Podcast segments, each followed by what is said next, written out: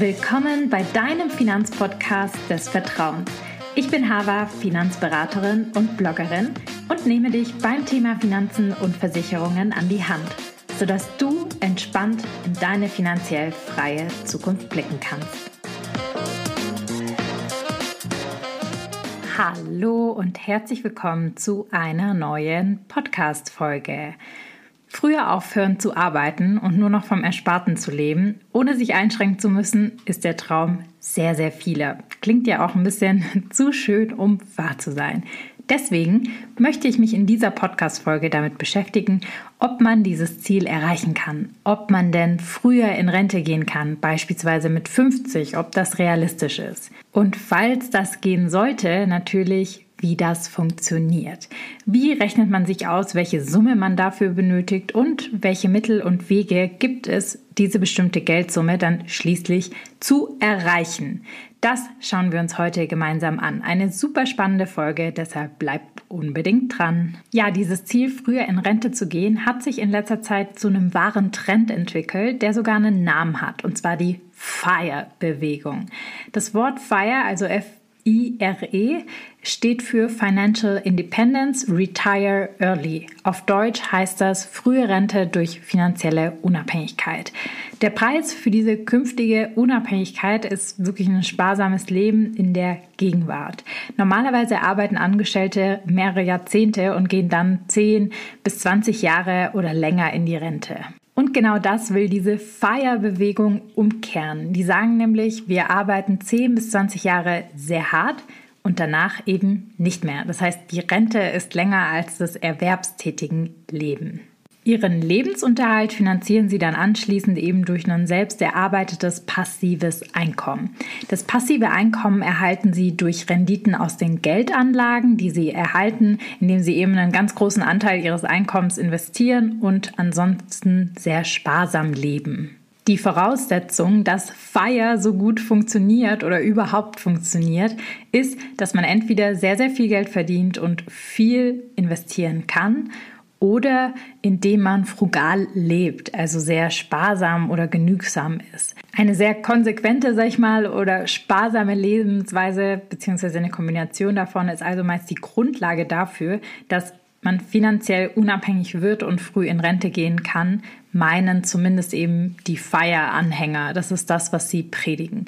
Wichtig, dass man das Geld dann auch wirklich anlegt. Denn niemand aus der Fire-Bewegung, das ist nämlich der zweite Schlüssel, lässt sein Geld dann einfach auf dem Girokonto liegen und spart es da an. Weil dadurch geht es leider nicht, dass man 10, 20 Jahre ähm, arbeiten kann und dann sozusagen früh in Rente geht. Also das ist auch natürlich eine Grundvoraussetzung dafür. Funktioniert das denn, dass man da wirklich sagt, okay, ich arbeite jetzt 20 Jahre Hardcore, ähm, verdiene richtig viel Geld, investiere aber auch richtig viel und gehe dann mit 50 in Rente und genieße 40, 50 Jahre mein Lebensabend und mache das, was ich will.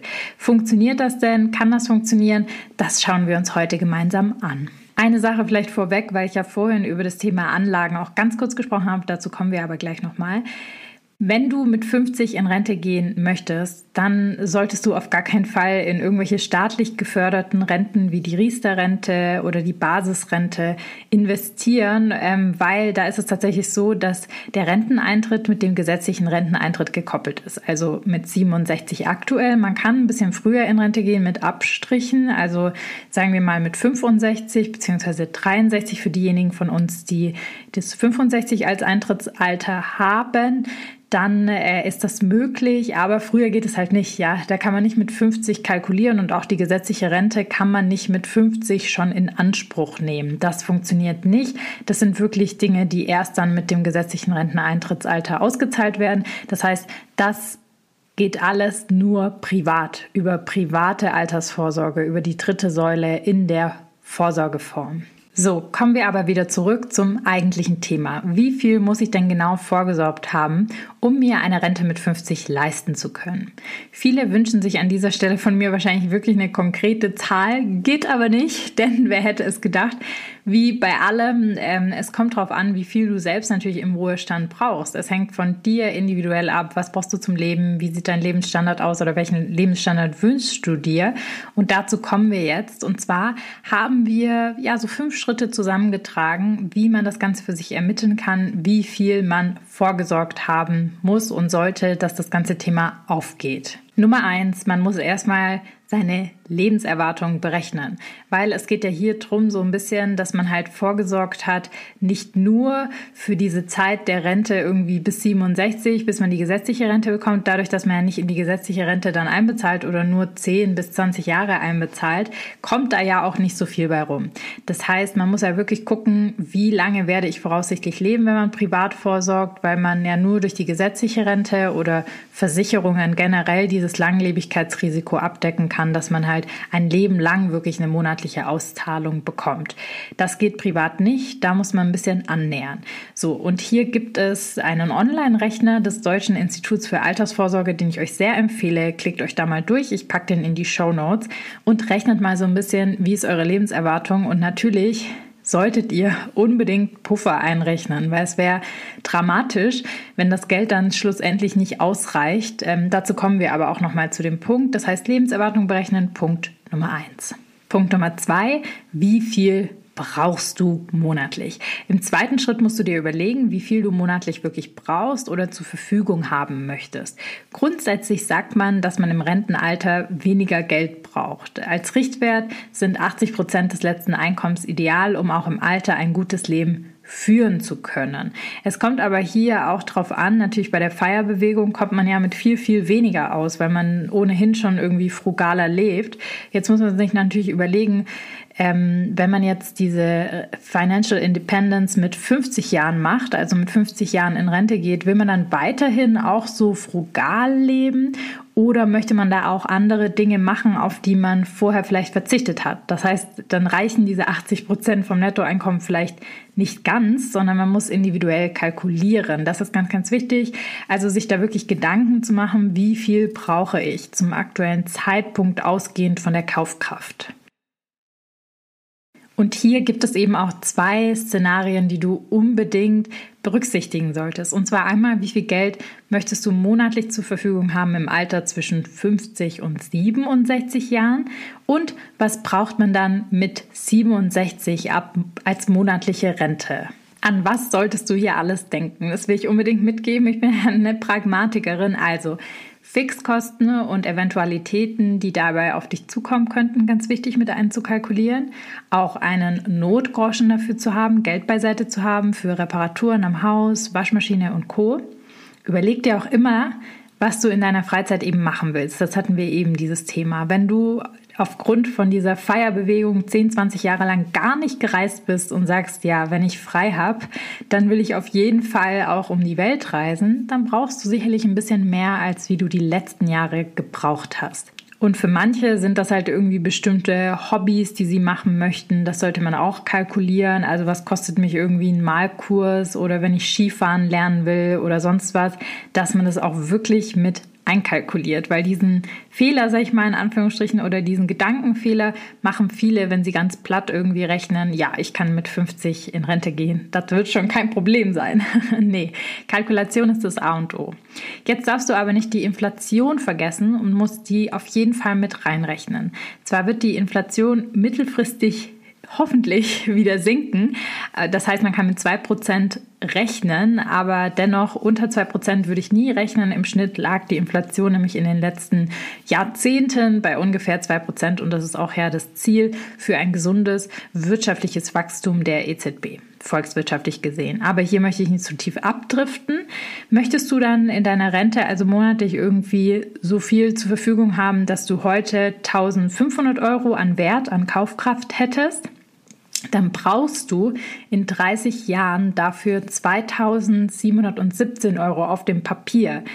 Also sprich, ganz, ganz wichtig, das mit einzurechnen, weil wenn man so lange in den Ruhestand geht, dann hat man ja auch eine lange Phase, die man überbrücken muss und so zwei Prozent jährlich an Inflation kicken schon. Ja, das merkt man jetzt, wenn die Inflation auf einmal so schnell wächst oder so groß ist, aber das sollte man unbedingt mit einkalkulieren.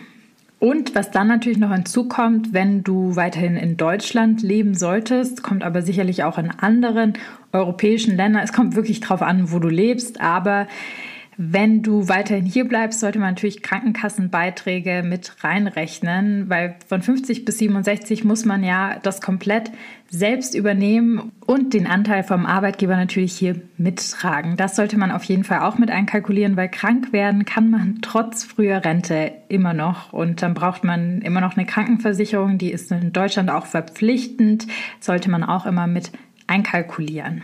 Punkt Nummer drei, die Abzüge in der gesetzlichen Rente.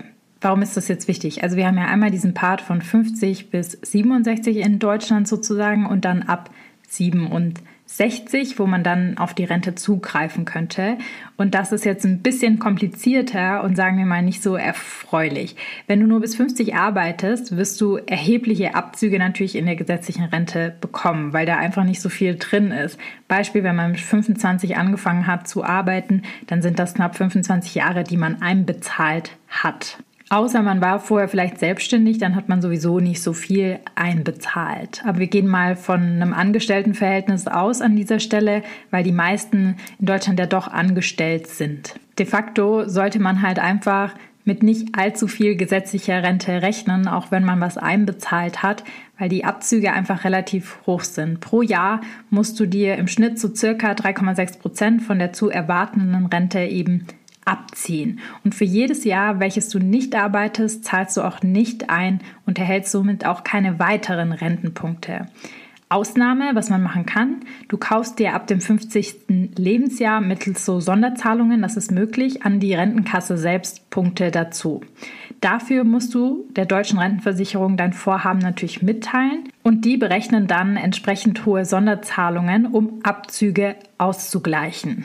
An dieser Stelle, Achtung, Achtung, bevor du aus eigener Tasche zusätzlich Geld in die Rentenkasse investierst, lohnt es sich mit einem Experten mal drauf zu schauen, ob eine private Rentenversicherung oder andere Anlagemöglichkeiten nicht eine höhere Rendite erzielen, weil man hier wieder die Option hat zu investieren und dennoch dieses Langlebigkeitsrisiko, wenn man halt in einer privaten ETF-Rentenversicherung ist, aus der gesetzlichen Rente mitgestalten kann. Also man hat trotzdem eine fortlaufende Zahlung wie bei der gesetzlichen Rente, kann aber das besser investieren und hat das auch als privates Vermögen, was wiederum besser ist fürs Erbe.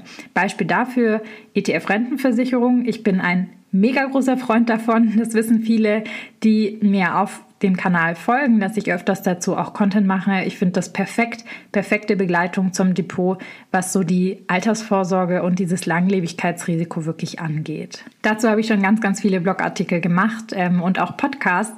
Die würde ich einfach in den Show Notes verlinken. Dann kannst du dir das einfach mal näher anschauen, wenn es dich interessiert.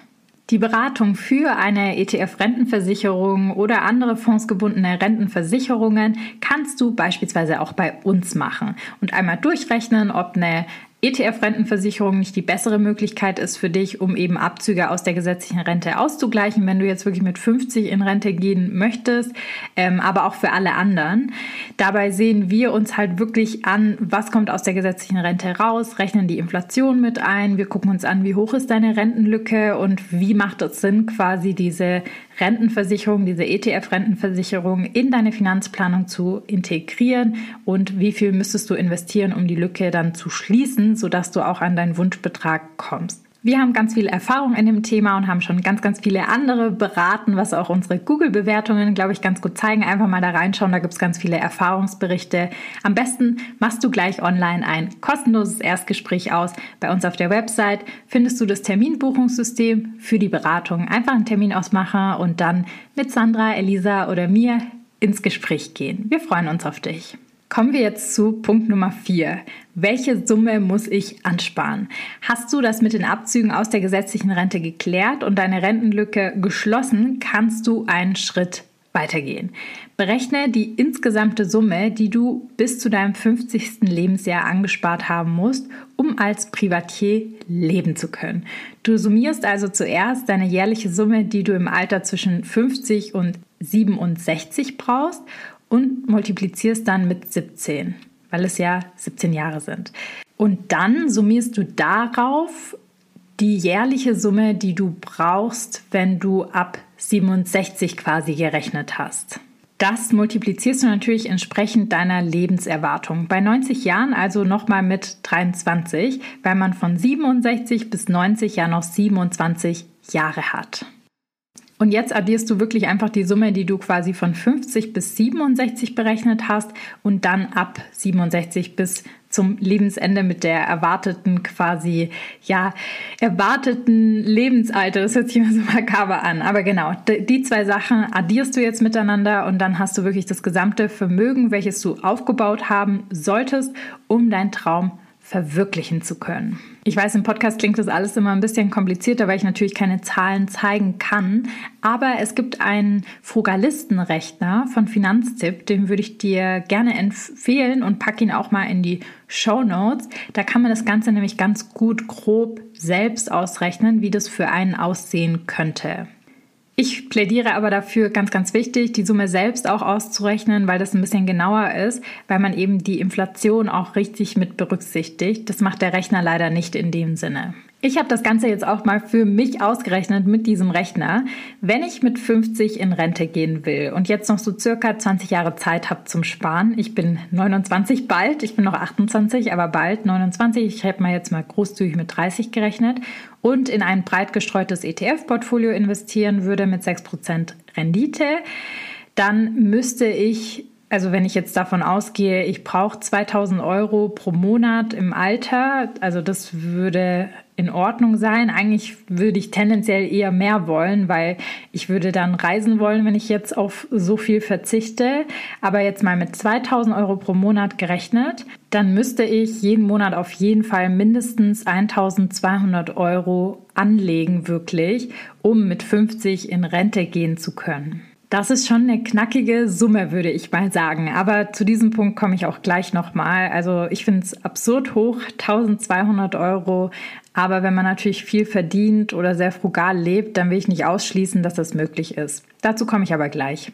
Jetzt kommen wir zu Schritt Nummer 5, was du tun musst und der letzte Schritt, um das wirklich erreichen zu können. Ich kann mir vorstellen, dass das Vermögen, welches du brauchst, um mit 50 in Rente zu gehen, erstmal ziemlich hoch erscheinen. Lass dich aber davon jetzt erstmal nicht verunsichern, weil es ist möglich. Also es ist nicht komplett unmöglich, es ist möglich, man kann das schaffen. Wichtig ist an dieser Stelle, dass man halt investiert. Diese 1200 Euro, die bei mir rauskamen, die kommen nur raus, wenn man ein gutes Anlageportfolio hat, was einem auch die 6% Rendite pro Jahr bringt. Und das geht nur an der Börse. Beispiel ETF-Sparplan oder in ETF-Investitionen, wie auch immer, Einzelaktien, wenn sich das jemand traut. Aber das ist die Grundvoraussetzung dafür. Und wenn man früh genug anfängt, dann kann man nämlich auch enorm vom Zinseszins profitieren. Ich weiß, ich predige das immer, aber das ist hier insbesondere super wichtig. Je früher man anfängt, desto mehr kann man dieses Ziel von FIRE, Financial Independence mit 50 auch wirklich erreichen, weil man dann einen viel höheren Hebel vom Zinseszinseffekt hat und dann vielleicht gar nicht mehr so viel Geld braucht mit den 1200 Euro im Jahr, die jetzt bei mir rauskamen. Beispiel, sagen wir mal, du besparst 30 Jahre lang dein Girokonto mit monatlich 1000 Euro. Dann hast du nach 30 Jahren 360.000 Euro auf dem Konto liegen, was sich ja schon nach einer schönen Summe anhört. Da geht aber noch mehr. Investierst du jetzt äh, diese 1000 Euro in Aktien und ETFs und wir gehen davon aus, dass man eine konservative Rendite, wie gesagt, von 6% pro Jahr hat, was ganz realistisch ist. Danach hast du nämlich nach 30 Jahren circa 860.000 Euro pro Jahr. Damit lässt sich ja viel, viel besser arbeiten, ja. Und das ist rein quasi an Gewinn, also an Wertzuwachs, den man gemacht hat, sind es 500.000 Euro. Das heißt, man hat selber gar nicht so viel beigesteuert, sondern mehr als die Hälfte sind wirklich über den Zinseszinseffekt oder den Renditezinseffekt, wie ich ihn auch gern nenne. Also hier deshalb ganz, ganz wichtig, ähm, wenn man dieses Ziel erreichen möchte, mit 50 in Rente zu gehen, dann geht es ohne Investieren nicht. Das ist die Grundvoraussetzung dafür. Investieren und Frugalismus, würde ich sagen. Um das Ganze mal so ein bisschen abzurappen, bevor wir in die kritischen Punkte gehen, die ich auch noch mitgebracht habe, weil ich durchleuchte gerne alles immer vorne und hinten. Es gibt für alles Vor- und Nachteile. Nichts ist schwarz oder weiß, alles ist in grauen Nuancen. Insgesamt würde ich sagen, mit viel Sparsamkeit, hohen Einnahmen hartnäckiges Investieren und wirklich guter Kalkulation ist es möglich, auch mit 50 in Rente zu gehen. Ihr habt ja gesehen, ich müsste ja circa 1200 Euro jeden Monat investieren für einen, sag ich mal, 2000 Euro, die ich halt im Monat rausbekommen möchte an Kaufkraft zum aktuellen Zeitpunkt. Das ähm, hätte das wäre sicherlich möglich, ja, wenn ich sehr, sehr sparsam lebe und auf den Cent genau alles umdrehe.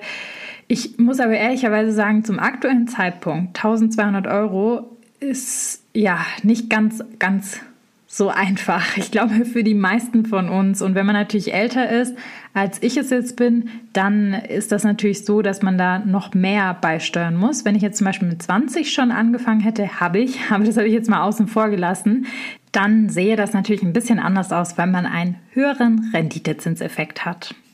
So, jetzt gibt es bei dem Thema aber ein paar ja, gewisse Themen, die man mitdenken sollte und die ich als kritisch erachte und ähm, die jetzt nicht dieses äh, Thema komplett unter den Tisch kehren sollten. Ihr könnt immer noch mit 50 in Rente gehen, wenn ihr dieser Feierbewegung folgt und frugal seid etc.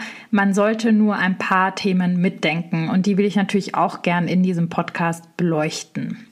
Erstens, ich glaube, es ist wichtig, dass man viel verdienen muss, um das schaffen zu können. Das ist eine Grundvoraussetzung und man darf halt nicht in Städten leben, die super teuer sind. Und wenn, dann, wie gesagt, muss man wirklich überdurchschnittlich viel verdienen, denn ich glaube, für den Großteil der Gesellschaft ist es nicht so einfach umzusetzen. Ich selbst könnte aktuell auch nicht einfach 1200 im Monat sparen. Das ist schon eine relativ hohe Summe. Ähm, ich könnte es irgendwie mit Ach und Krach schaffen, wenn ich wirklich sehr, sehr viele Themen komplett streiche in meinem Leben. Und was noch mit zu bedenken ist, ich habe ja noch keine Kinder oder eine Familie. Also ich habe meinen Hund, ja, der ist auch teuer. Aber ich wünsche mir später schon mal eine Familie und möchte selber auch Kinder haben. Und aus dem Grund glaube ich, wird das schwierig, wenn man Kinder hat, das irgendwie nochmal unter einen Hut zu bekommen und da wirklich so frugal unterwegs zu sein.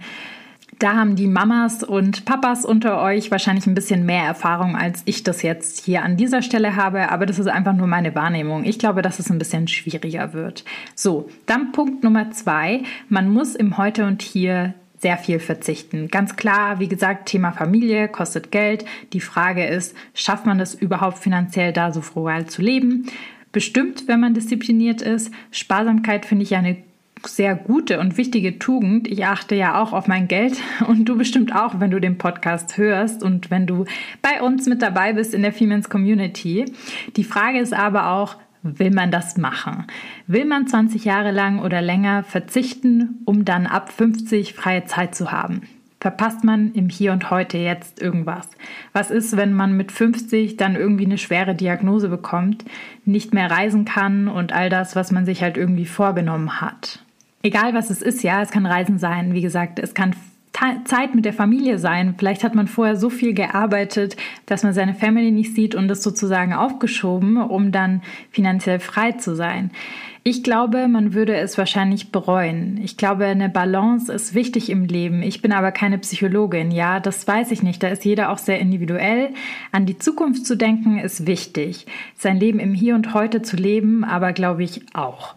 Wahrscheinlich ist es wie bei allem im Leben, das Maß entscheidet. Und ich glaube, das ist einfach nur eine Frage, die ich euch mitgeben möchte, wenn dieses Thema interessant für euch ist, dass man sich halt dessen bewusst wird, dass es nicht nur ein Jahr Verzicht ist, zwei Jahre, sondern mehrere Jahre und dass man sich das halt gut überlegt, ob man das möchte, ob man dieses Ziel priorisiert für sich selber oder ob man eh schon so viel verdient, dass man das easy schafft und das andere auch noch mit drin hat, dann ist es ja klasse. Aber ich glaube mal so für den Otto Normalverbraucher ähm, ist es natürlich eine Frage, die man sich stellen sollte. Thema Nummer drei, Inflation. Das ist ein ganz, ganz großer Unsicherheitsfaktor. Es kann Zeiten geben, wo die Inflation deutlich höher ist als bei den kalkulierten 2%. Da kann das Kapital schneller aufgebraucht sein dadurch, wie jetzt aktuell. Ja, wir haben aktuell eine Inflation von 7 bis 10 Prozent und das hält sich schon seit einem Jahr, wird in den nächsten ein bis zwei Jahren auch immer noch nicht sich normalisieren. Das heißt, solche Pufferzeiten sollte man unbedingt mit reinrechnen. Man sollte großzügig rechnen, wenn man dieses Ziel hat, weil man sonst, also dieses ganze Konstrukt nicht aufgeht. Das ist ganz, ganz wichtig. Also wenn so unvorhergesehene Dinge kommen, das kann niemand vorhersehen.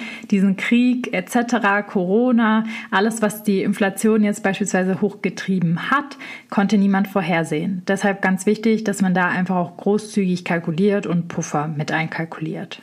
Punkt Nummer vier, die unsicheren Börsenzeiten. Was ganz, ganz wichtig ist bei diesem Vorgehen, ist, dass einfach an der Börse ja man auch nicht alles so vorhersehen kann wie jetzt bei der Inflation auch. Also ein Beispiel, wenn man dieses Vorgehen macht, dann muss man auch während der Rentenzeit an der Börse kalkuliert bleiben. Sonst reicht dieses Geld nicht aus ab quasi diesen 67 Jahren. Also es muss weiterhin investiert bleiben und es passiert sozusagen ein Entnahmeplan von 4 Prozent.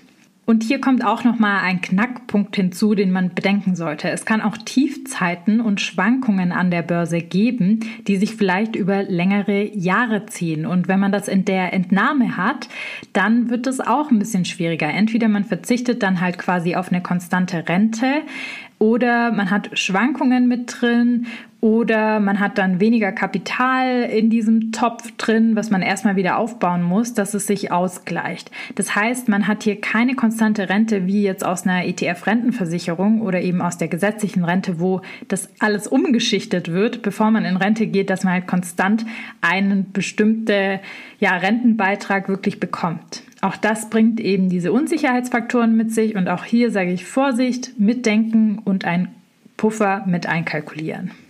Fünfter Punkt, Steuern. Also ich habe jetzt noch gar keinen Rechner gefunden und gesehen, wo Kapitalerträge quasi wirklich richtig mit Steuern verrechnet werden.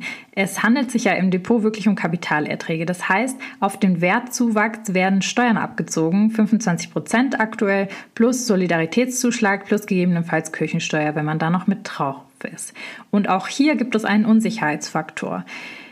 Steuern können sich in der Zukunft ändern. Positiv für einen oder auch negativ für einen. Sie können steigen, sie können sinken. Es hängt von der Politik ab. Und das wissen wir morgen nicht, wie die Welt aussieht. Auch das ist ein Unsicherheitsfaktor. Dadurch, dass diese Rentenzeit ab 50 Jahr so lange ist und diese Arbeitszeit so kurz ist, ist dieser Unsicherheitsfaktor auf jeden Fall einer, den man mit bedenken sollte. Und den letzten Punkt, den ich mitgebracht habe, den man unbedingt mitbedenken sollte, ist das Langlebigkeitsrisiko.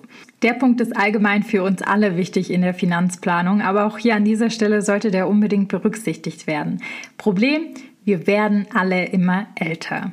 Das zeigt tendenziell die steigende Lebenserwartung in Deutschland. Das Statistische Bundesamt legt dafür einige Daten zur Verfügung. Wer zum Beispiel 2000 geboren wurde, hat eine Lebenserwartung von durchschnittlich 90 Jahren. Und wer länger lebt, braucht natürlich auch länger Rente und braucht natürlich auch mehr Rente, wenn die Inflation auch noch mit dabei ist.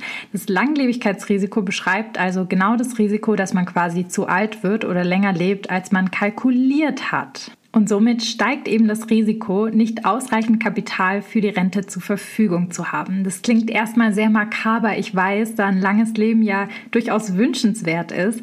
Aber die Gefahr, in Altersarmut zu rutschen, ist grundsätzlich also sehr hoch, wenn man nicht selbst ausreichend vorgesorgt hat, egal ob man mit 50 schon in Rente geht oder mit 67. Deshalb eben bin ich auch so ein großer Fan von einer ETF-Rentenversicherung parallel zum Depot, weil man halt dieses Risiko sehr, sehr gut damit abdeckt und dann einfach ja zwei gute Standbeine für sich und seine Altersvorsorge hat, egal ob man mit 50 in Rente geht oder halt mit 67. Für beide sehr, sehr relevant. Ich habe zum Thema Langlebigkeitsrisiko sehr, sehr viele Artikel auch schon geschrieben und Podcast-Folgen. Die verlinke ich einmal mal in den Show Notes und dann könnt ihr euch da ein bisschen tiefer einfuchsen. So, Dele, ein Fazit. Fassen wir nochmal zusammen. Um dein Ziel mit 50 in Rente zu gehen, zu erreichen, braucht es fünf Schritte. Einmal Lebenserwartung berechnen, Zweitens, welches Budget man ab 50 quasi im Lebensjahr monatlich braucht, welche Abzüge in der gesetzlichen Rente anfallen und auch die Summe, die man angespart haben muss, um früher in Rente zu gehen. Dann kannst du im fünften Schritt nämlich das Thema aktiv angehen und deine monatliche Sparrate an der Börse investieren. Wichtig ist, dass man hier verschiedene Punkte mitdenkt und ob man das Ganze überhaupt will, ob man verzichten will, ob man das realistisch überhaupt schafft. Ja, einmal durchrechnen, ob das überhaupt ein Ziel für einen sein kann. Ich äh, mache meinen Job super gerne und ich möchte eigentlich nicht mit 50 in Rente gehen. Ich kann mir mit 50 noch sehr gut vorstellen zu arbeiten. Ähm, ja, da muss jeder für sich individuell natürlich entscheiden. Ich glaube, es ist durchaus möglich, wenn man halt diese Punkte auch nochmal mitbedenkt, die ich mitgebracht habe und wirklich da auch Puffer mit einkalkuliert und nicht zu naiv an die Sache rangeht und sagt, ja, da habe ich schon ausgesorgt, sondern halt wirklich guckt, ähm, was kann ich irgendwie zusätzlich noch machen, dass ich da Puffer habe, dass mir das nicht auf die Füße fällt und dass ich dann vielleicht doch wieder arbeiten muss, wenn man das nicht so toll findet. Ich hoffe, diese Podcast-Folge hat euch ein bisschen inspiriert, was alles möglich ist. Ähm, wenn man investiert, wenn man früh anfängt zu investieren, ist es sicherlich, wie gesagt, möglich. Da sind aber auch andere Themen möglich. Man kann auch super fürs Alter auch vorsorgen. Ich hoffe, es hat ein bisschen Inspiration geboten, was man alles so machen kann. Also Thema ETF-Rentenversicherung, Depot, an der Börse wirklich zu investieren, ganz, ganz wichtig. Und jetzt will ich hier die Podcast-Folge nicht weiter ausweiten. Wenn dir die Podcast-Folge gefallen hat, freue ich mich sehr über ein Feedback, entweder auf Apple Podcast oder in Spotify, über Sternchen. Warum? Weil dieses Feedback ermutigt uns und ist Gold wert einfach und ähm, trägt natürlich auch dazu bei, dass andere sich auch mit dem Thema beschäftigen, wenn sie sehen, dass der Podcast gehört wird und auch bewertet wird. Deshalb sage ich in diesem Sinne, vielen Dank wir sehen uns und bis nächste Woche.